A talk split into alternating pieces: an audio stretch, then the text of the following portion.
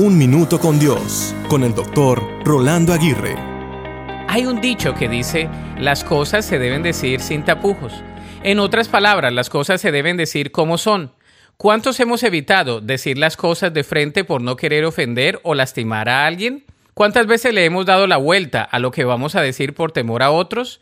Con esto no quiero decir que debemos decir las cosas sin amor y sin cuidado, pero sí debemos decirlas de todo nuestro corazón.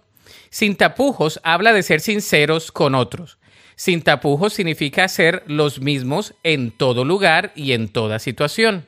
Sin tapujos significa trabajar para ser íntegros y considerados con los demás. Sin tapujos significa que somos de una sola pieza y que no podemos tener dos dobleces. El día de hoy medita en las cosas que necesitas decir sin tapujos.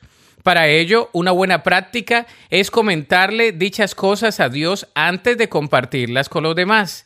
Él puede guiarnos para decir lo correcto y no lo conveniente. Él puede sanarnos para no herir a los demás y Él puede usarnos con sinceridad e integridad para bendecir a los demás. De modo que deja de vivir con tapujos y vive en la verdad que ofrece la sinceridad. La Biblia dice en Romanos 12:9, no finjan amar a los demás. Ámenlos de verdad. Aborrezcan lo malo. Aférnense a lo bueno. Para escuchar episodios anteriores, visita unminutocondios.org.